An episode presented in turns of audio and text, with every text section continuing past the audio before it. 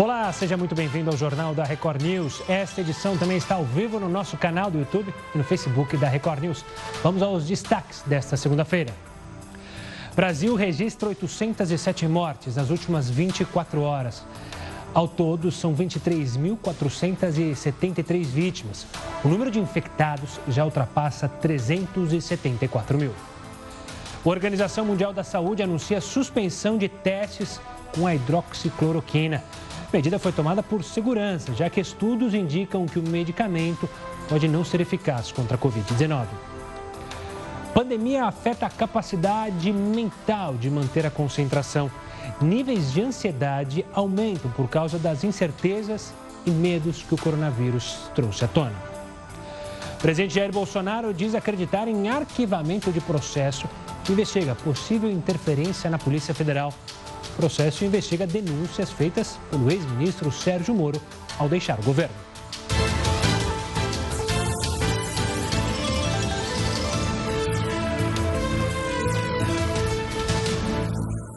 E o prefeito do Rio de Janeiro, Marcelo Crivella, anunciou que não vai flexibilizar o isolamento na cidade. Enquanto isso, em Niterói e Duque de Caxias, o comércio começou a reabrir. Quem tem todas as informações é a repórter Renata Loures. Aqui na capital, igrejas e templos religiosos já podem voltar a funcionar, mas precisam seguir algumas regras, viu? Tem que ter um distanciamento entre as pessoas de pelo menos dois metros, o uso de máscaras é obrigatório e as igrejas precisam oferecer álcool gel para os frequentadores. A Prefeitura do Rio de Janeiro divulgou que o isolamento social na cidade continua por mais sete dias. Cada município tem encontrado uma forma de tentar voltar à vida ao normal o quanto antes. Em Niterói, na região metropolitana do Rio, volta voltam a funcionar lojas de automóveis, hotéis e também salões de beleza.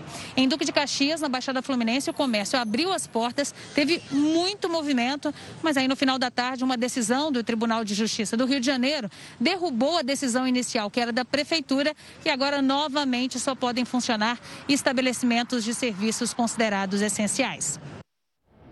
Olha só, o lucro dos cinco principais bancos do país caiu no primeiro trimestre de 2020 em comparação com o mesmo período do ano passado. A queda foi influenciada pela pandemia. Mas o Heroto Barbeiro vai trazer mais dados e detalhes sobre esse tema. Cadê o Heroto? Heroto, uma boa noite. Diga mais sobre esse lucro aí dos bancos. Olha, Gustavo, como todos os setores da economia, com exceção do agronegócio, que a gente tem colocado aqui, temos trazido números interessantes em relação às exportações do Brasil. O agronegócio tem sido responsável pela balança comercial brasileira favorável, ou seja, nós estamos exportando mais do que a gente importa, graças ao, ao agronegócio. Nossas vendas de soja bateram recorde de novo. E como você sabe, o consumo de etanol no Brasil caiu muito porque os carros não estão circulando.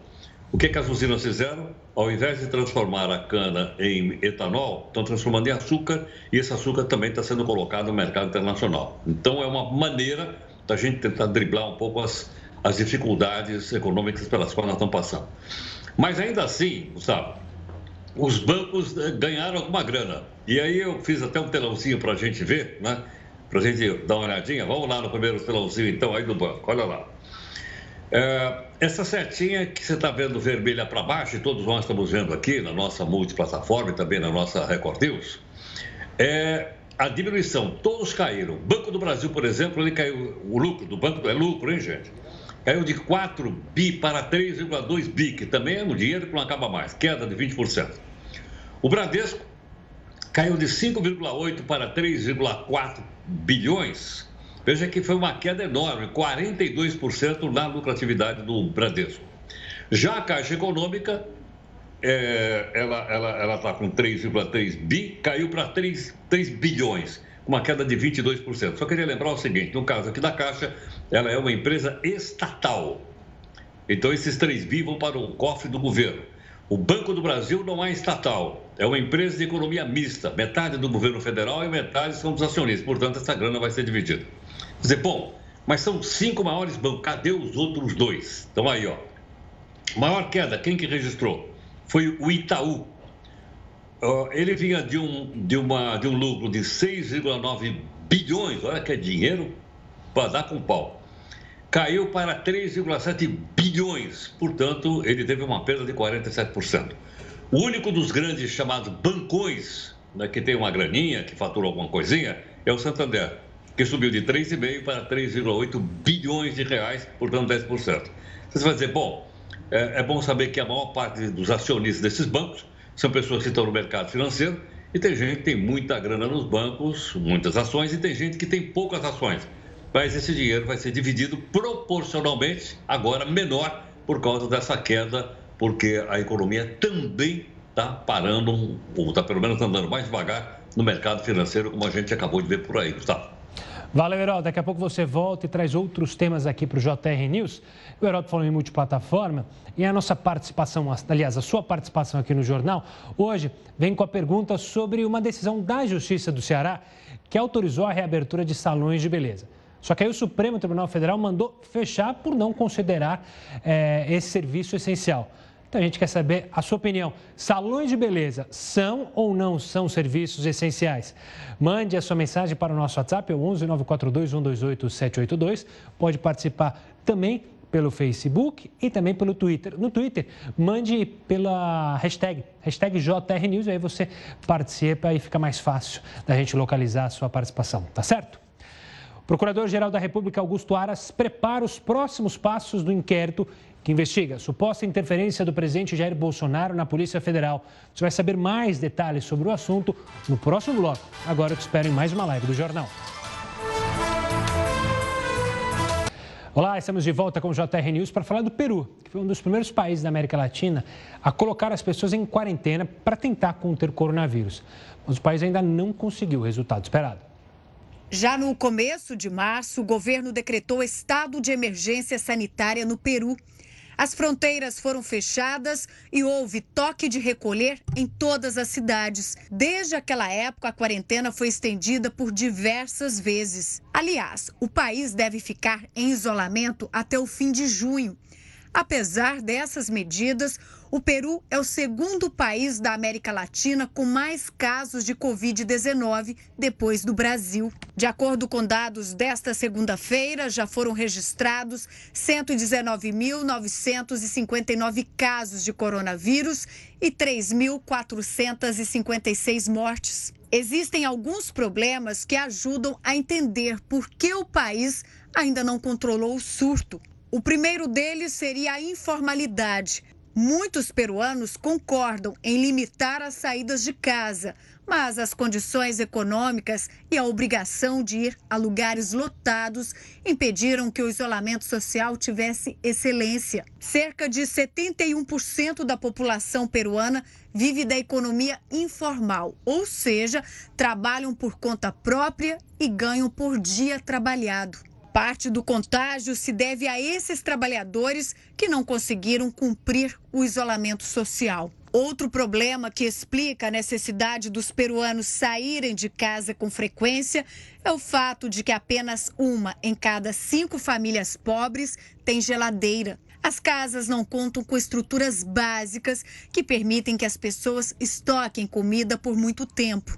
Os mercados foram identificados pelo próprio presidente Martim Vizcarra como os principais focos de contágio. Mas os peruanos não estão tendo que lutar somente contra a superlotação fora de casa. A Pesquisa Nacional de Famílias do Peru afirma que quase 12% das famílias moram com cinco ou mais pessoas e dormem muitas vezes no mesmo local por falta de estrutura e espaço dentro das moradias. Durante a pandemia, os bancos também foram possíveis lugares de transmissão. O país destinou entre 9% e 12% do PIB para ajudar as pessoas que perderam empregos devido à pandemia. Uma das medidas também foi o pagamento de cerca de R$ 1.215 para quase 7 milhões de famílias vulneráveis. Como poucos peruanos têm conta bancária no país, muitos tiveram que ir pessoalmente às agências. E assim como aqui no Brasil, foram dias de muitas filas e aglomeração.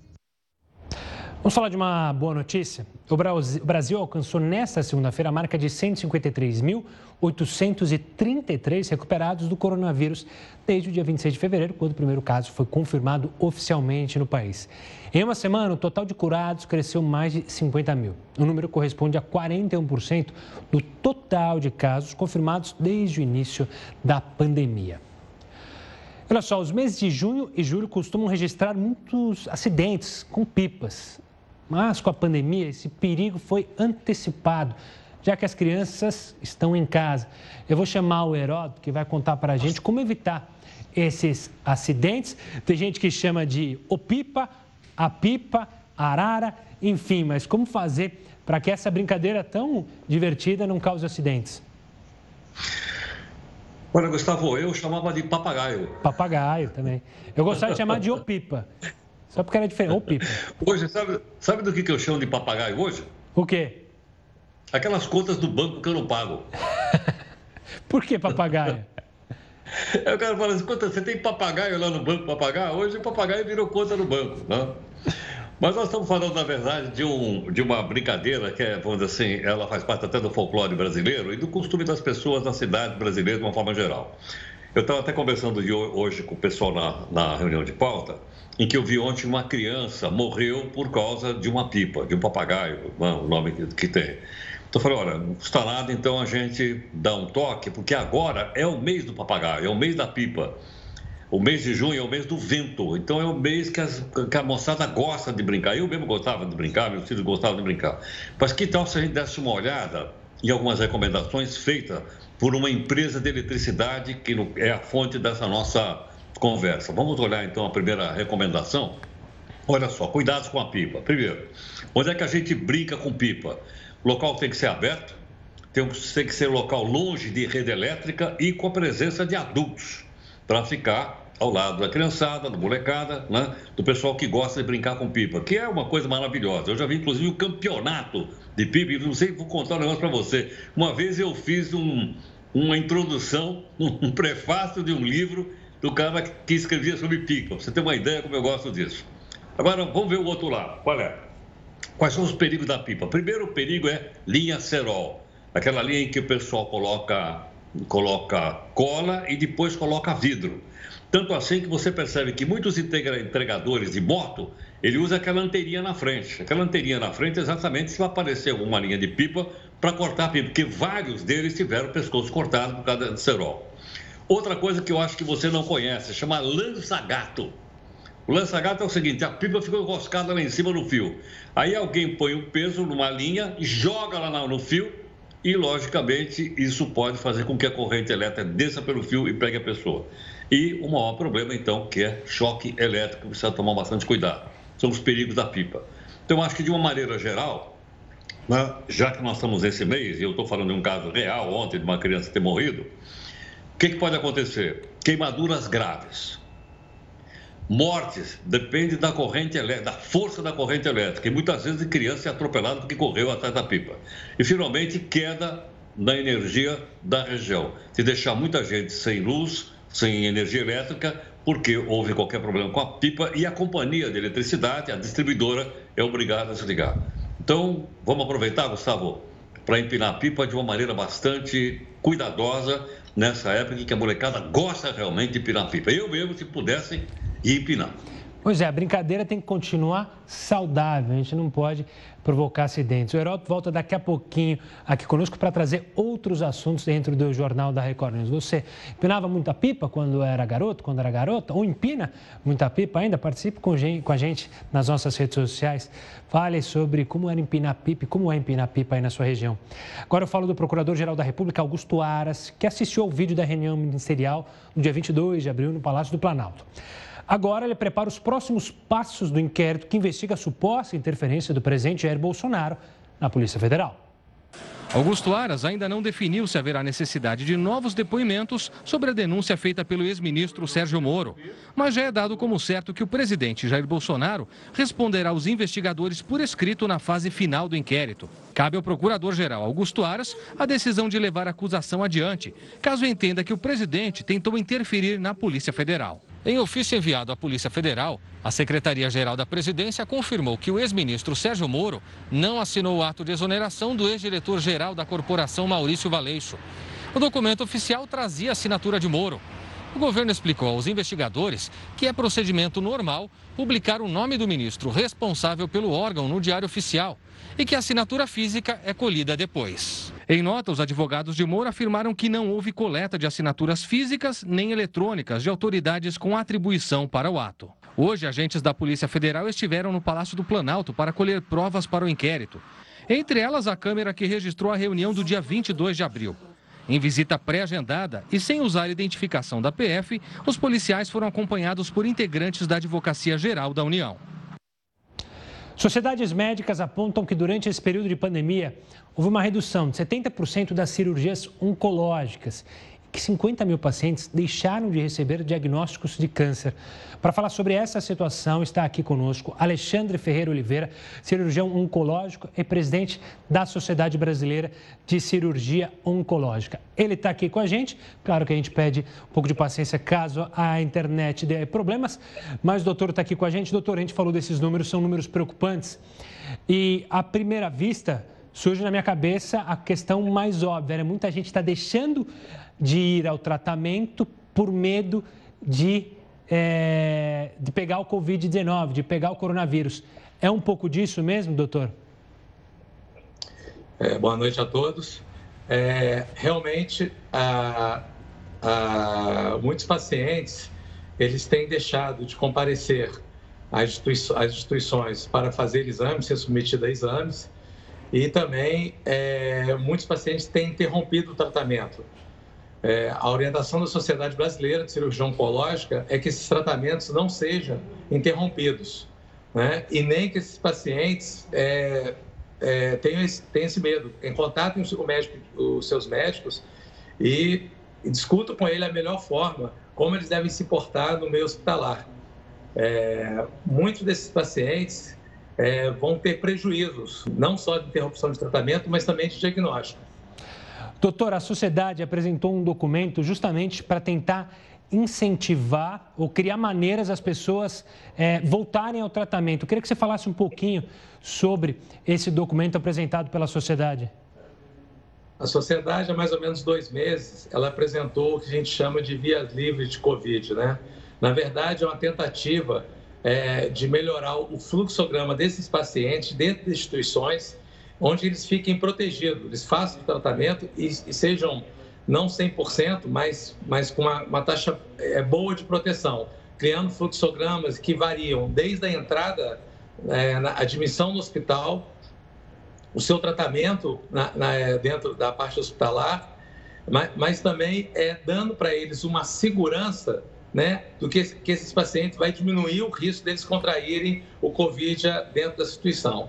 Isso foi uma proposta adotada por vários hospitais é, que, que, em países onde a pandemia está numa fase mais avançada, né? E alguns, muitos se arrependeram de não terem feito isso. E aqueles que fizeram isso, criaram esses hospitais é, livres de Covid, isso possibilitou, a gente chama de seguro, é, isso possibilitou que esses pacientes fossem tratados né? É o que é o nosso medo, porque o que está acontecendo hoje no Brasil, que é, diminuiu-se em torno de 70% a 90% o fluxo de pacientes com câncer de primeira vez e também de tratamento. Isso vai trazer uma sobrecarga no sistema muito grande.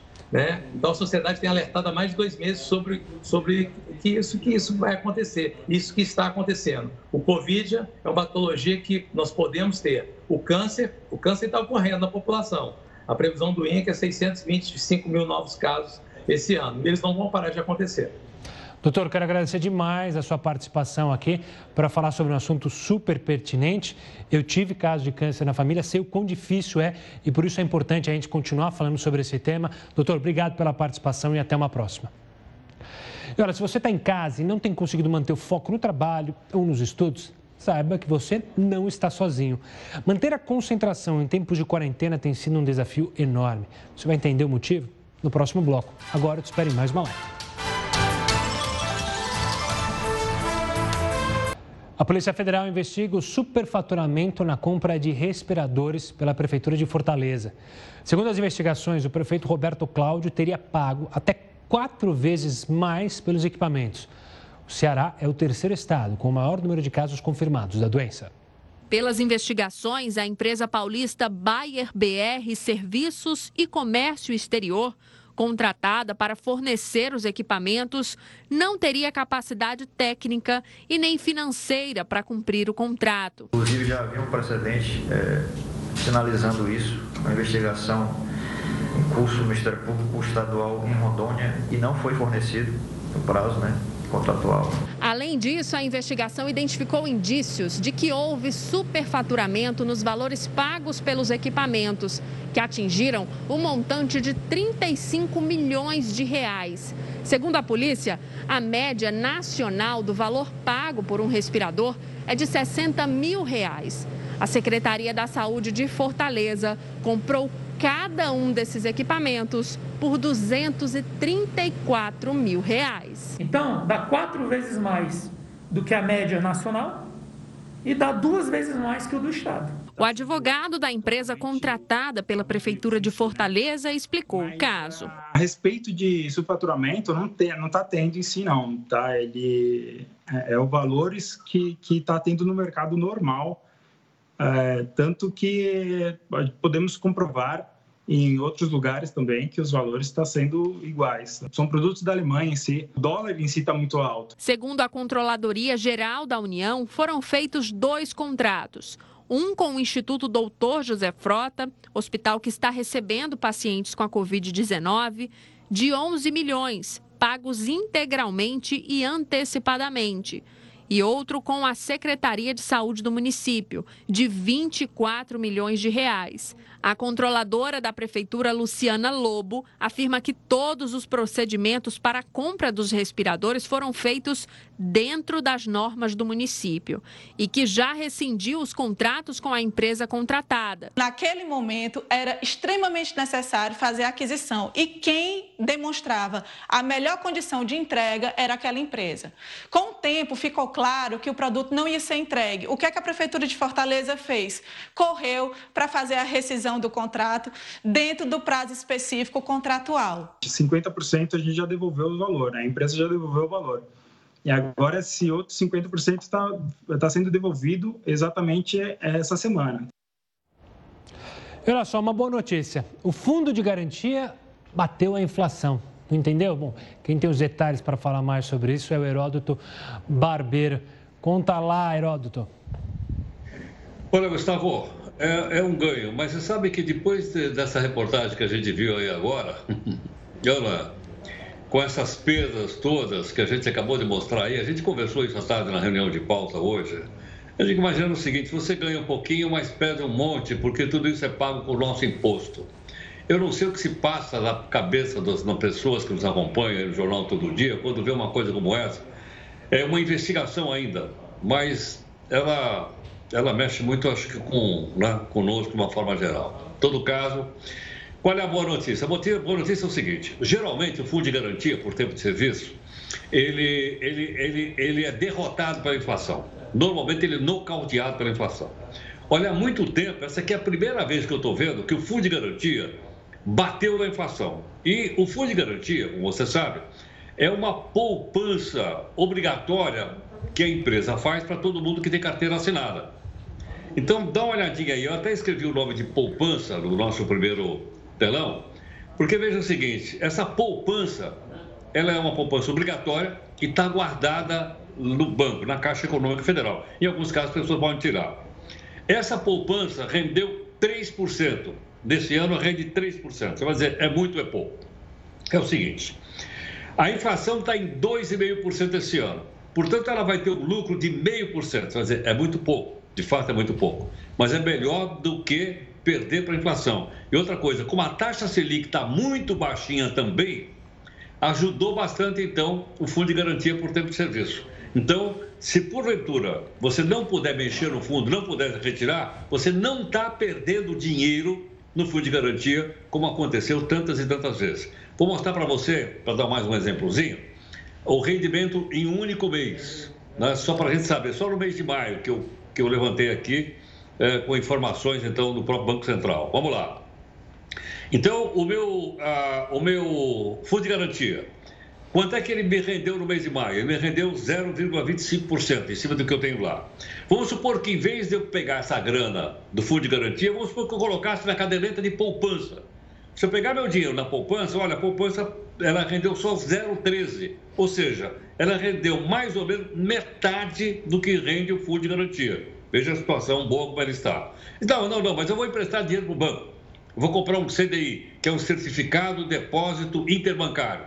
Se eu fizer isso, o gerente às vezes me, me, me convence, eu teria só 0,19% de rendimento. Você, não, não, não, não, faz o seguinte, põe no CDB, que é o certificado de depósito bancário. Eu teria recebido só 0,16%. Portanto, olha o mês de maio, esperamos que isso vá para junho, julho, etc.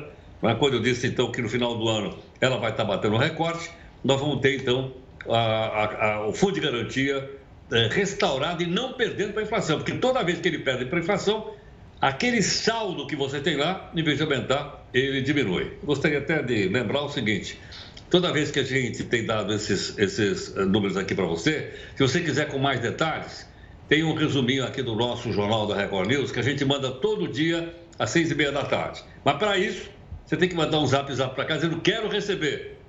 Senão, a gente não manda. Gustavo, esqueci o número do nosso zap zap.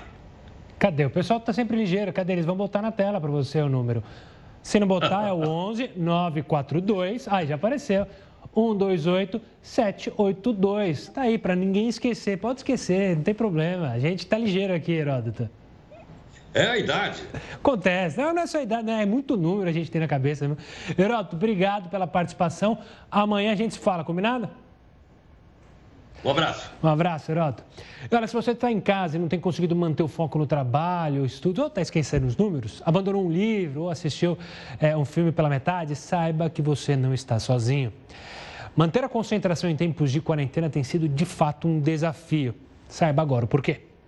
Crianças em casa, cachorro latindo, vizinho fazendo barulho, televisão alta e familiares interrompendo. Manter a concentração em tempos de quarentena tem sido um dos maiores desafios para quem está em casa. É que os níveis de ansiedade estão elevados por causa do confinamento e de todas as incertezas e medos que a pandemia do coronavírus trouxe à tona, o que afeta a capacidade mental de manter a concentração. Por isso, muitas pessoas estão se sentindo sem foco para trabalhar, estudar, ler ou até mesmo assistir a filmes e séries. Outro fator que influencia na falta de concentração é que as pessoas têm passado mais tempo em frente às telas e, na maior parte das vezes, com a atenção dividida. São muitas lives, vídeos e conteúdos publicados o tempo todo em todas as redes sociais, e a necessidade de estar por dentro de tudo faz com que as pessoas estejam envolvidas com várias coisas ao mesmo tempo.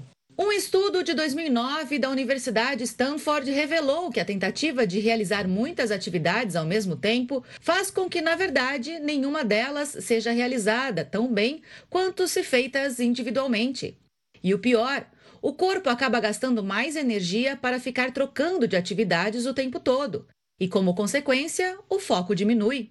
Segundo especialistas, a cada interrupção, o cérebro demora cerca de 23 minutos para voltar a focar na tarefa original. Existem muitas técnicas que podem ajudar a manter a concentração. Uma das mais conhecidas é o Pomodoro, desenvolvida no final dos anos 80 pelo italiano Francesco Cirillo. A ideia é separar o tempo em blocos de 25 minutos e trabalhar de maneira concentrada em apenas uma tarefa sem interrupções. Depois deste período, é recomendado um descanso de 5 minutos para refrescar as ideias. O mais importante neste momento é ter em mente que, em tempos de pandemia, não existe fórmula mágica. É uma situação inédita e desafiadora que pede paciência. As instituições de ensino superior também estão sentindo os reflexos da pandemia do coronavírus. A taxa de inadimplência superou 70% e o número de estudantes que trancaram matrícula ou então desistiram do curso passou dos 30% no mês de abril. E isso em relação ao mesmo período do ano passado. Para falar mais sobre esses dados, eu converso agora com o Rodrigo Capelato, diretor executivo do Semesp, que é a entidade que fez esse levantamento. Rodrigo, obrigado, pela participação aqui conosco. Esses números Esses números frios, o que, que representam? O que preocupa vocês, o Semesp, quanto a esses números que eu acabei de dizer? Vai ter empresa de ensino superior podendo ir à falência, deixando de funcionar? Boa noite, prazer estar conversando com vocês. É, então, o levantamento que nós fizemos é, para medir o termômetro né, da, da, da, crise da pandemia sobre o ensino superior privado é, foi comparar o mês de abril de 2020 em relação ao mês de abril de 2019. E pelo que nós vimos, a taxa de inadimplência subiu de 15,3% dos alunos para 23,3%, então foi um crescimento acima de 70%. E a de evasão até que é, é baixa, mas ela cresceu bastante também, foi de 2,1% para 2,8%, o crescimento de acima de 30%. Bom, isso é, se combinado com, com outros fatores, mas com a captação baixa que deve vir para o segundo semestre, ou até uma elevação dessa inadimplência nos próximos meses e um aumento da, da, da evasão na rematrícula do semestre, isso pode efetivamente comprometer a sustentabilidade de, de, instituições de ensino, que pelos nossos levantamentos a gente vê que já no meio daqui um mês, dois meses, se isso se agravar mais um pouco, elas não conseguem honrar, inclusive, com a folha de pagamento. Então, essa é uma questão que, que preocupa bastante o setor, visto que o setor ele é responsável por 75% das matrículas no ensino superior brasileiro. Ele é responsável por 6,5 milhões de alunos matriculados no ensino superior. E, Rodrigo, a gente tem soluções ou maneiras para tentar evitar é, que essas empresas, como você falou, essas unidades de ensino superior, é, quebrem, não consigam cumprir com seus compromissos. Você falou em um, dois meses, elas não vão conseguir pagar, então, é, o salário dos professores, manter a unidade. Quais maneiras você enxerga para tentar evitar esse cenário que você mencionou? Então, no primeiro ponto, as instituições de ensino estão fazendo um esforço tremendo para conceder o crédito educativo próprio. O que, que seria isso? É, aumentar o parcelamento do curso. Um curso que ele paga em quatro anos, é, você aumentar esse parcelamento, ou aqueles alunos que tiveram impacto na renda muito forte nesse momento, né? É, gerar um, uma suspensão do pagamento nesse momento, para ele pagar depois de formado e assim por diante. Mas elas têm um limite, um limite de sua capacidade financeira.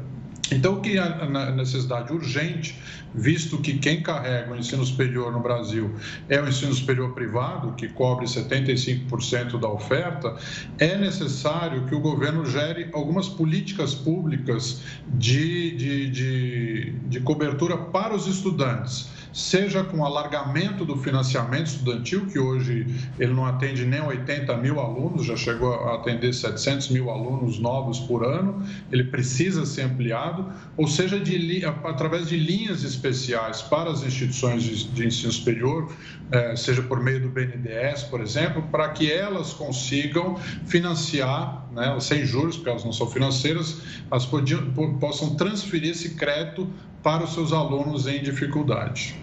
Rodrigo, obrigado pela participação aqui conosco, pela explicação, pela análise nesse estudo promovido pela Semesp. Um forte abraço e até uma próxima. A Justiça afastou por 60 dias o prefeito de Itaverava, que fica em Minas Gerais, por descumprir um decreto publicado por ele mesmo, pois é. De acordo com a denúncia do Ministério Público do Estado, José Flaviano Pinto, esse que você vê na tela, estaria incentivando a reabertura do comércio e impedindo a fiscalização das lojas, enquanto uma determinação da prefeitura assinada por ele proibiu o funcionamento dos estabelecimentos para evitar a disseminação do coronavírus. É cada uma. E agora uma nota triste, morreu aos 63 anos o Vadão, foi ex-técnico da seleção feminina de futebol. Ele já lutava contra um câncer no fígado e estava internado desde a semana retrasada. Vadão teve passagens por vários clubes paulistas, entre eles o São Paulo, onde conquistou o torneio Rio-São Paulo, e revelou um meia Kaká, para quem não lembra. Vadão ainda ajudou a projetar Rivaldo quando comandava o Mojimirim, simpático Mojimirim, clube do interior paulista. O último trabalho do treinador foi durante a Copa do Mundo Feminina no ano passado.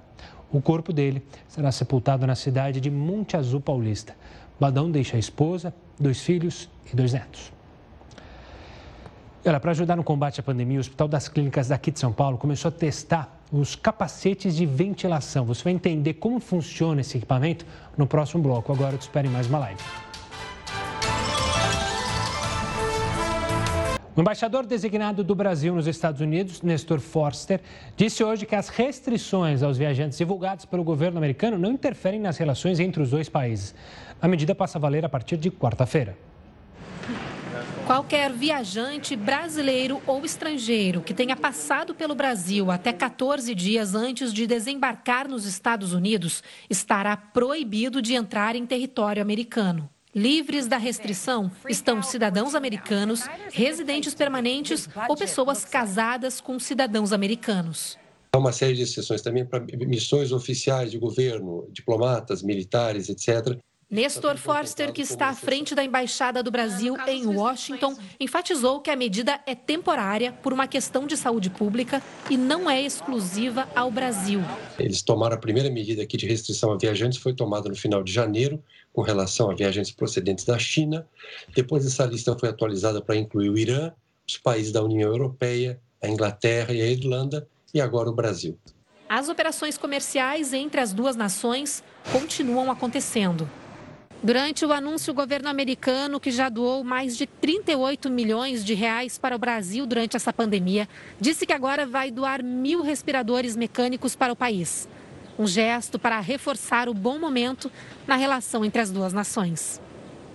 Olha só, a situação econômica dos nossos vizinhos, os argentinos, que já estava complicada no ano passado, ficou pior ainda por causa da pandemia. Na última sexta-feira, o país deixou de pagar uma dívida de 500 milhões de dólares. Para analisar essa situação, eu converso agora com Gustavo Segre, analista internacional. Gustavo, obrigado pela participação aqui conosco. Muitos jornais dizem é, o default suave o que, que significa isso, esse não pagamento é, dessa dívida argentina? É, como que a gente analisa esse momento dos argentinos e da economia do país vizinho? Complicando mais, boa noite, porque a Argentina terá o terceiro default em 20 anos. Um dos poucos países do mundo em fazer essa conquista, lamentável conquista. A situação é bem simples de entender. O governo argentino, não esse, todos os últimos governos, Desde 1900, gastaram mais do que arrecadaram. Somente em 119 anos, apenas em 10, o governo conseguiu recaudar, arrecadar mais do que investiu ou gastou. Isso gerou uma necessidade de caixa incrível. E você, quando tem necessidade de dinheiro, ou emite moeda, isso gerou uma inflação muito alta, ou emite títulos que ninguém vai querer comprar, porque a Argentina não está pagando, ou aumenta a carga tributária, que hoje em dia ninguém mais segura mais pagar impostos, ou diminui a despesa do Estado, coisa que nenhum governo argentino está predisposto a fazer. Então a Argentina vive de crise em crise, e essa não é a última das, das, dos desafios do governo. O coronavírus está gerando uma quarentena que parece eterna e que por cada semana de em nada de atividade econômica, o PBI da Argentina cai 1%. Isso pode gerar uma crise pior da que a Argentina passou em 2001. E isso, logicamente, tem uma grave consequência para a população argentina, que hoje ou depende do Estado, porque é um funcionário público, ou tem uma ajuda social, ou vai precisar do Estado para que a empresa na que trabalha possa ajudar a pagar e isso, de alguma maneira, ajuda também a uma ideologia de esquerda que busca isso que o Covid-19 caiu perfeitamente bem para isso. Gustavo, você falou desses dados preocupantes da Argentina. Há analistas que dizem que metade da população, é, passado essa Covid-19, vai ficar na linha da pobreza.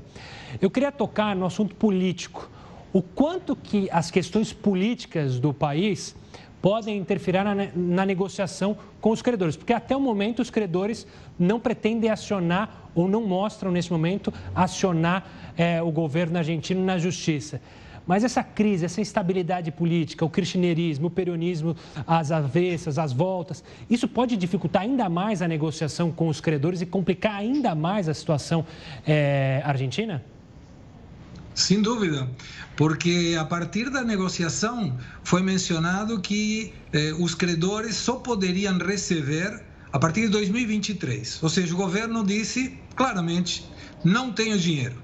2023 serão as próximas eleições. Então, claramente também indicou: se vira com o próximo governo, que serei eu ou outro, não sei.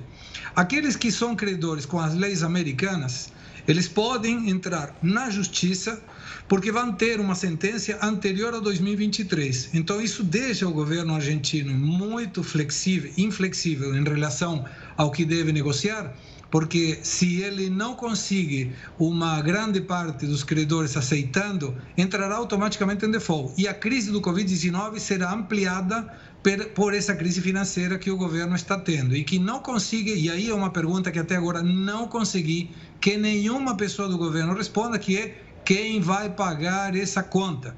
Porque tem muita gente dependente do Estado, o Estado continua gastando mais e ninguém sabe aonde que isso vai terminar e quem vai pagar. Gustavo Segre, obrigado pela participação, pela análise da situação complicadíssima do governo argentino. Um forte abraço e até uma próxima. A gente, claro, continua acompanhando o que acontece em terras vizinhas. Voltando aqui para o Brasil, o Hospital das Clínicas aqui de São Paulo começou a testar capacetes de ventilação. Veja só na reportagem. O capacete, nome popular para a bolha de respiração individual controlada, é um equipamento de ventilação não invasiva na Itália, por exemplo, ele já não é novidade. Mas aqui no Brasil, a tecnologia ainda tem um longo caminho a ser percorrido. Os capacetes foram desenvolvidos pela empresa de tecnologia Roboris e agora estão em teste no Hospital das Clínicas, em São Paulo. O equipamento envolve a cabeça do paciente, formando uma bolha. Dessa forma, segundo os desenvolvedores, o vírus não se espalha para o ambiente, protegendo os profissionais da saúde e os pacientes não correm o risco de serem infectados por outras doenças do meio. Por não substituírem os respiradores, os capacetes antecedem a internação nas UTIs. Eles podem ser usados em pacientes com sintomas menos graves da Covid-19 ou quando faltam ventiladores nos hospitais. Um estudo da Universidade de Chicago, feito em 2016, apontou que os pacientes que usaram o equipamento tiveram três vezes menos chances de serem entubados. No entanto, há quem diga que não existem diferenças entre eles e as máscaras, que também são uma forma não invasiva de ventilação. Cada capacete custa cerca de 600 reais. A Anvisa ainda não liberou o produto. Além de São Paulo, há negociações para levar a tecnologia à Bahia e Minas Gerais. Os testes começaram na semana passada. Se os protótipos obtiverem sucesso, vão começar a ser usados em pacientes. a Organização Mundial da Saúde anunciou a suspensão temporária de testes com a cloroquina e a hidroxicloroquina para tratar a Covid-19. A medida foi tomada depois que uma pesquisa publicada na sexta-feira pela revista científica The Lancet apontou que o uso dos medicamentos pode aumentar a taxa de mortalidade entre os pacientes com a doença. Assim como São Paulo, o governo do Ceará também vai antecipar feriados para tentar aumentar o isolamento social no estado. Os feriados dos dias 11 de junho e 15 de agosto foram transferidos para quarta e quinta desta semana lá no Ceará. A decisão foi acertada com a Prefeitura de Fortaleza para tentar estimular o distanciamento social. De acordo com o governo estadual, a antecipação vai ajudar a retomada da economia e reduzir os prejuízos do comércio e da indústria. Dados divulgados nesta segunda-feira pelo Ministério da Saúde colocam o Ceará como terceiro estado com mais casos no Brasil, com 36.185 infectados e 2.493 mortes. O Jornal da Record News fica por aqui. Você fica agora com mais uma edição do Jornal da Record. Uma ótima noite e até mais.